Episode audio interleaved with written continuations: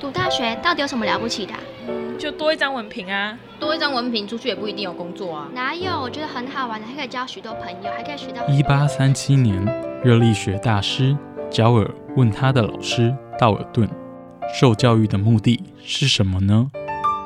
道尔顿说：“教育的目的在鼓励学生从事基本的问题探索。大学有许多课程，目的不是让你得到高分，而是让你了解自己。欢迎收听由慈济大学教育团队制作主持的《大学了不起。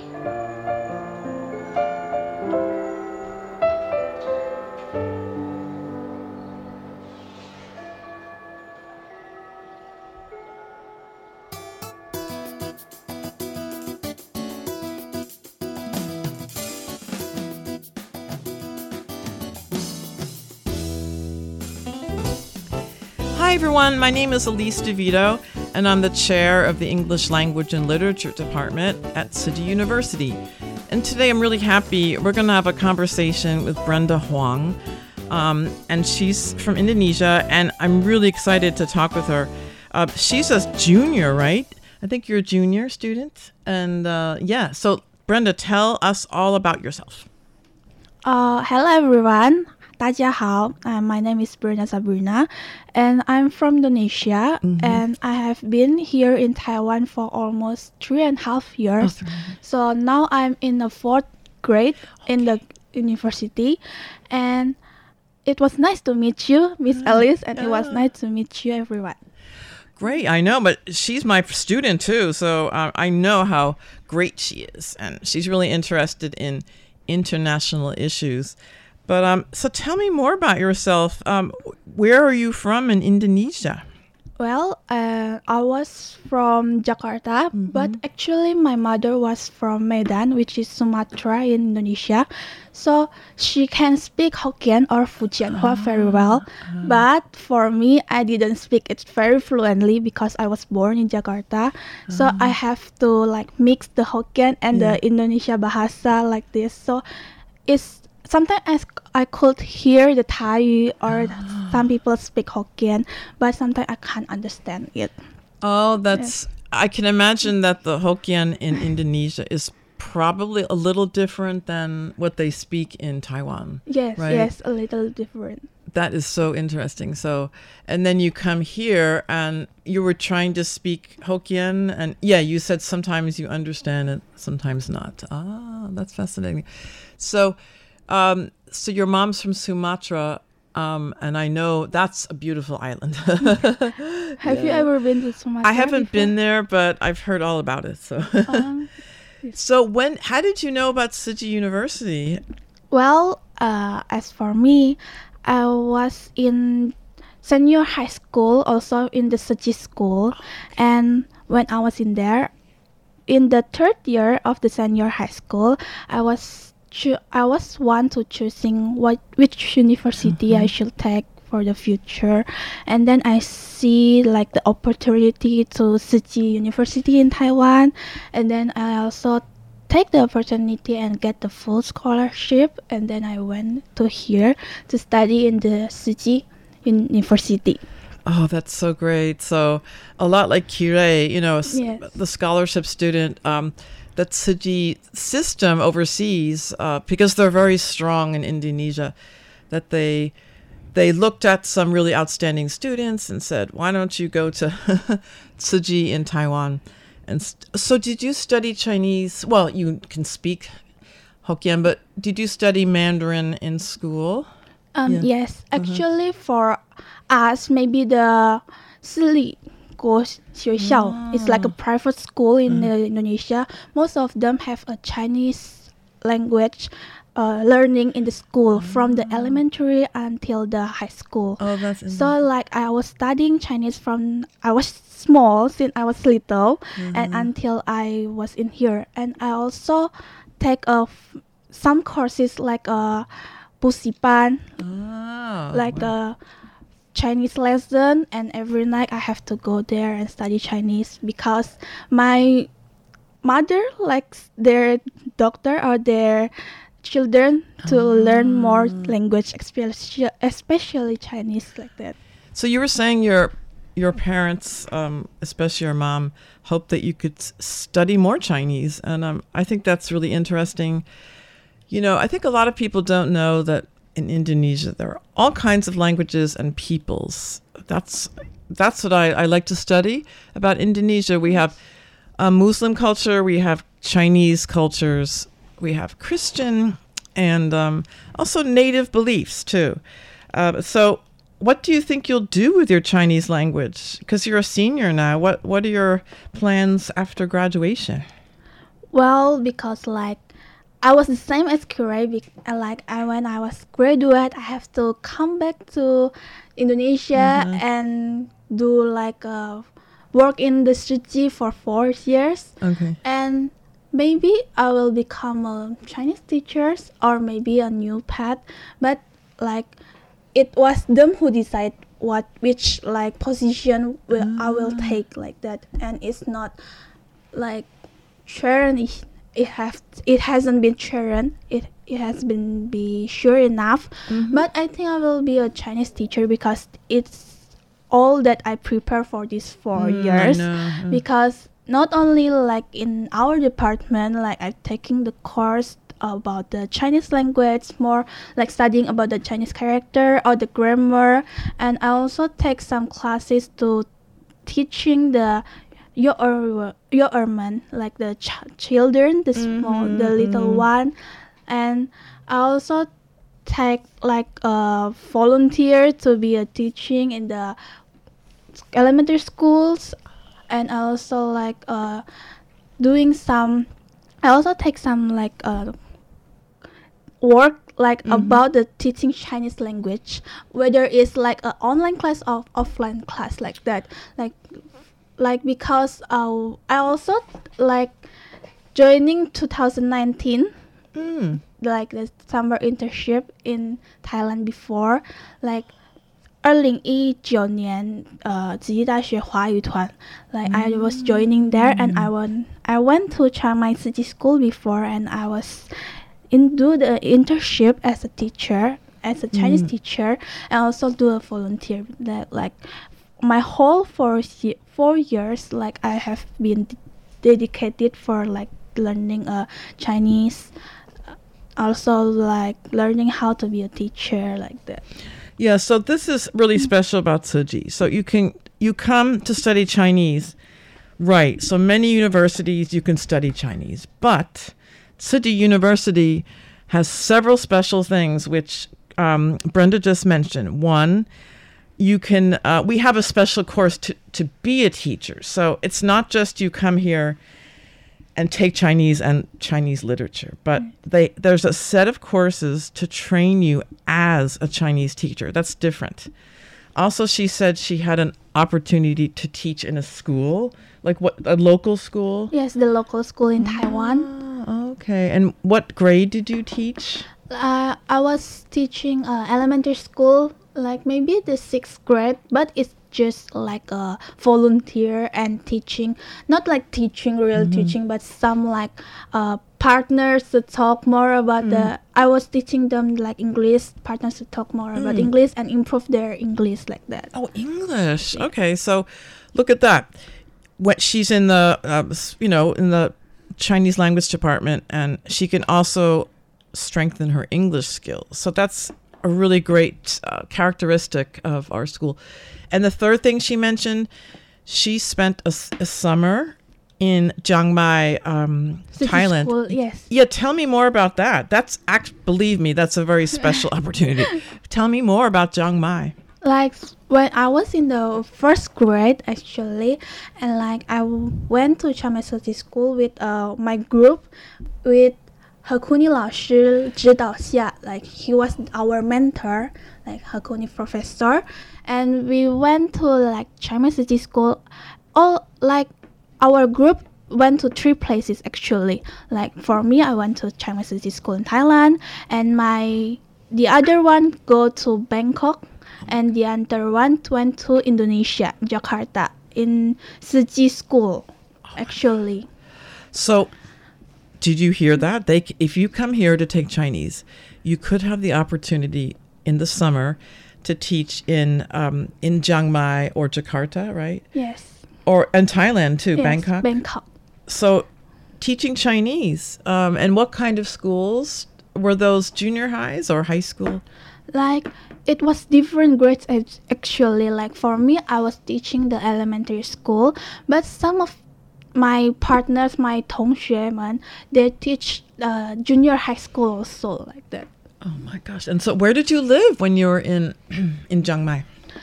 Uh, I was live in the Chiang Mai City School's dorm, like uh, with my other partners when in there and in group. And when I remember, like we woke up every day like 8 a.m. eh, or 7 or 8 a.m. and when we went to the cafeteria first and the food in there is very delicious. Bec- even though it was 素食 even though it was vegetarian but it was very delicious. And a lot of various kind actually of veg, uh, vegetarian. And like uh, we we went to the classroom and we do our like homework or project and, or preparing to be a teacher uh, to teaching later and in the 5 p.m we went back to the cafeteria ah. and to eat the wonton first the dinner mm-hmm. first and then we went to the dorm like it ah. it was like a one day like working in the company a big company or mm-hmm. like that a regular work experience. So, um, you know, you get you really get good preparation for a real job. you know, it's not just some like play like play camp or something. Yeah. That is so great. So, you know, this is if you come to Tzu Chi, um, you have really special opportunities in preparation to be a teacher. Um, and in the future, you want to go back to Indonesia. Uh, to Jakarta, will you go back to Jakarta or? Actually, it has haven't been decided yet okay, because. I'm not sure whether I will in Jakarta or in Kalimantan because our Jakarta, our Indonesia capital city will move into Kalimantan in the future. Like, Oh, really? Why? Why is that? like maybe because Jakarta now the population in there is many and a lot of people in there and traffic everywhere so i think the government want to move the capital city the capital city into the new place which is kalimantan Uh, I wonder if the Kalimantan people are happy about that. I don't. Maybe. Maybe. I don't know. Oh gosh. So, um, and so when you're you've been here um, for four years, and but then because of the I Ching, I have you been able to go back? Maybe not. No actually like, Oh. I, I just have go back had been go back to my country before just for one week and the other like for these three years and half i haven't been to go Yeah. back before we can't go overseas. I, I came here, I was in the States. I came back here October 2019, but then immediately we had the pandemic. So, yeah, we can't leave because, so hopefully very soon. yes so, at, you, you're going to graduate in June, right? Wow. Are you Um, excited about that? uh, actually it's like a mixed feelings you know Uh. like like in the other side i was so happy like uh, yes i finally graduate and i didn't have to study anymore.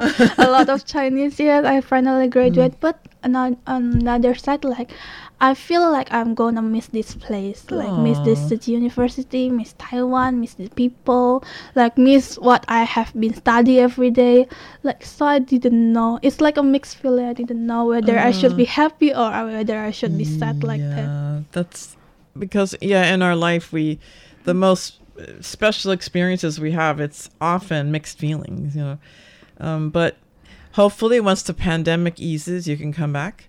Um, at, but at least you'll be working with Tzu Chi, you know, in for four years. Is that you have Yes. for four years? Okay. Um, and then after that, you'll have to see what develops. yes But you'll be an experienced Chinese teacher, so I have a feeling in Indonesia they even if it's Tzu Chi or not Tzu Chi schools, they need Chinese teachers, right?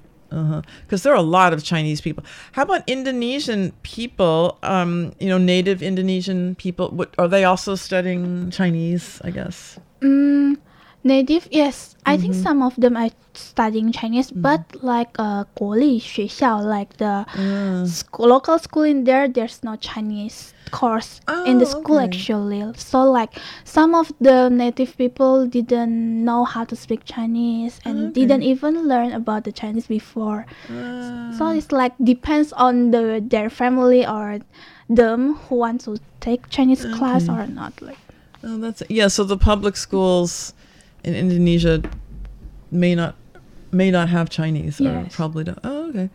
That's fascinating. But English, um, did you have to study English Yes. from very early? Yeah. Yes, Mhm. like uh many many schools like a lot of schools like they have a English course from our elementary school until mm. the high school like every kind of school whether it's public school private school or international school.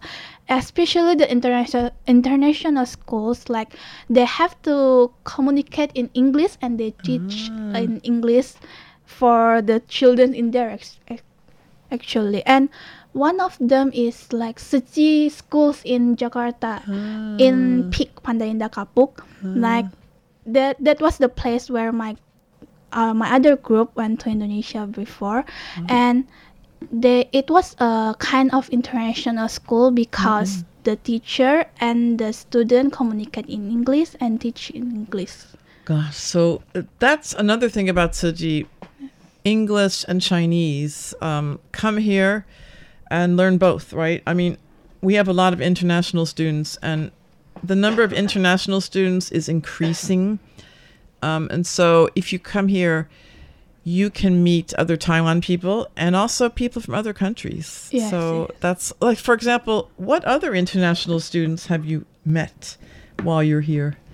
like um was I when I was before in the first grade I met some Malaysian student. Mm-hmm. Also a lot of country actually like mm-hmm. Vietnam Myanmar and Korean Japanese there.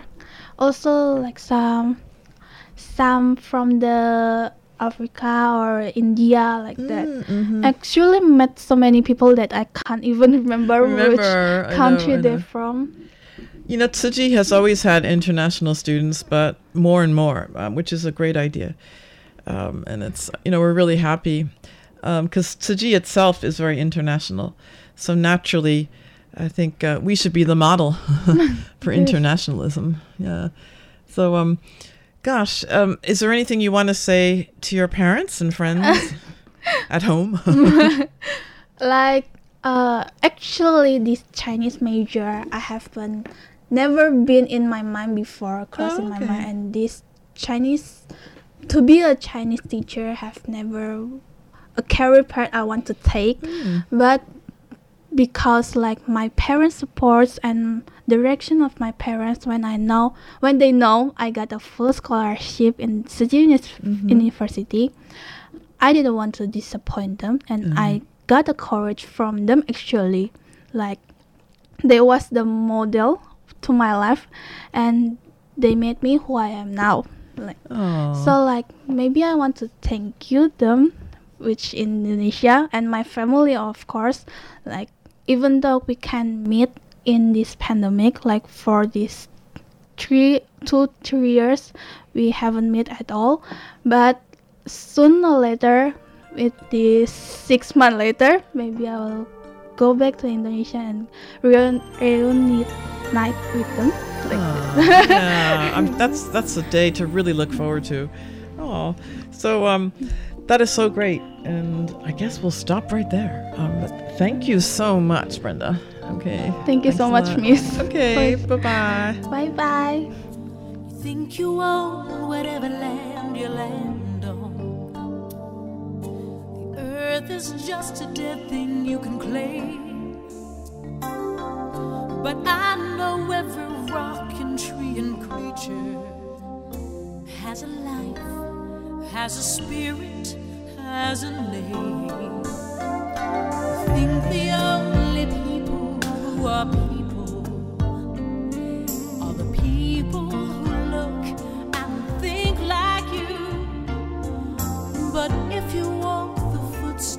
of a stranger,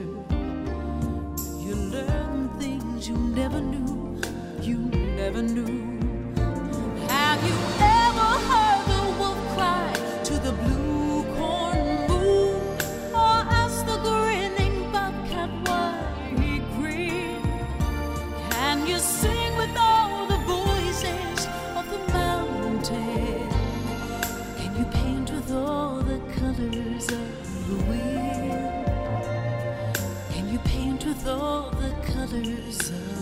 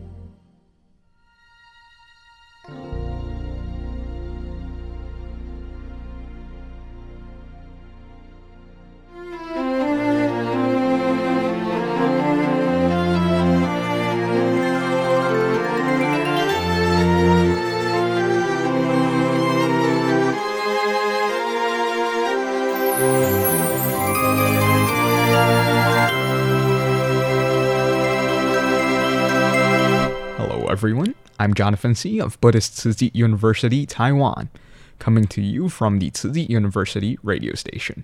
If it's your first time here with us, I warmly welcome you to our program. To returning listeners, welcome back.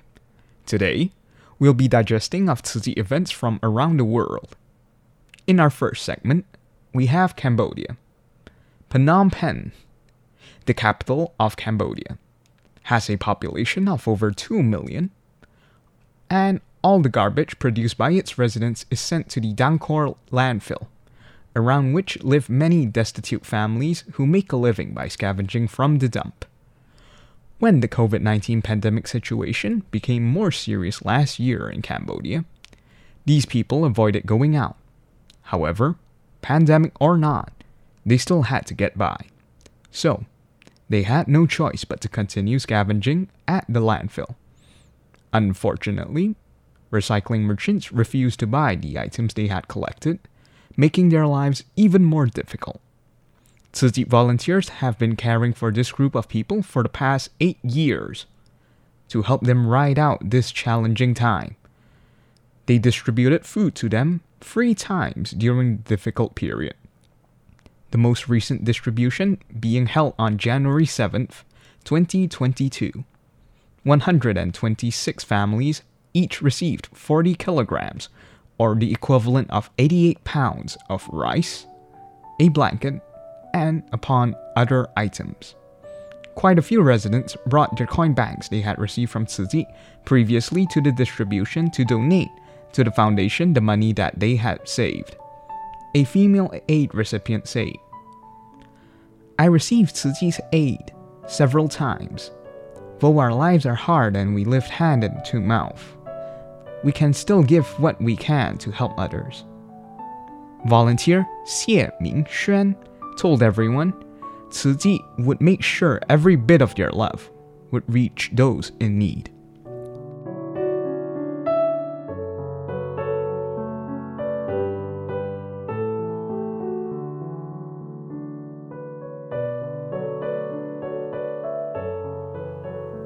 In our second segment, we have Mozambique. Mozambique, malnutrition, is a leading cause of death for children under the age of 5 in Mozambique, second only to HIV, also known as AIDS, and among other infectious diseases.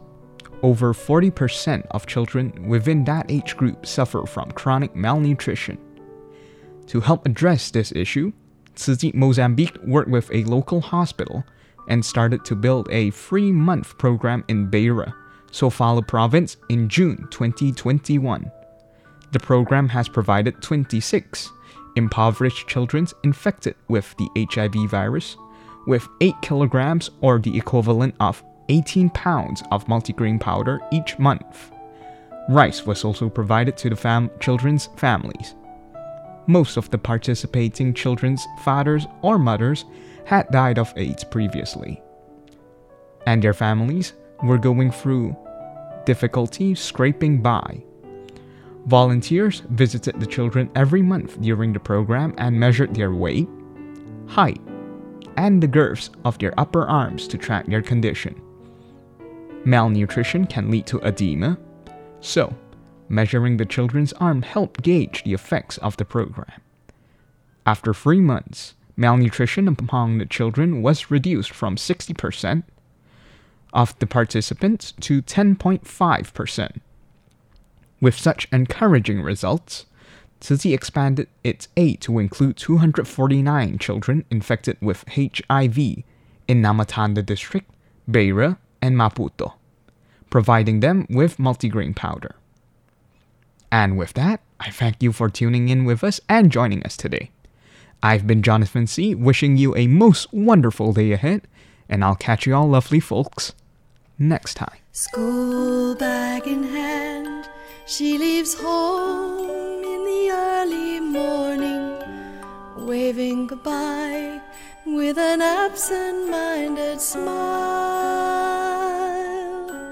I watch her go with a surge of that well known sadness and I have to sit down for a while. The feeling that I'm losing her forever, and without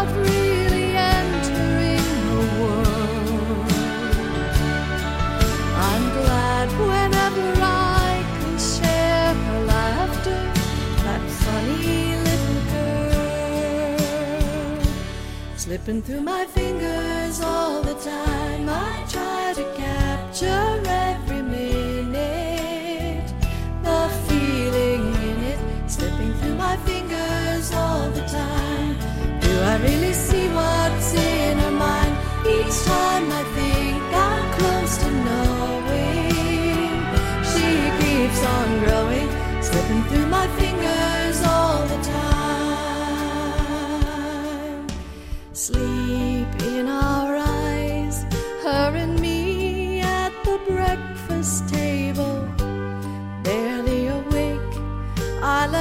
precious time.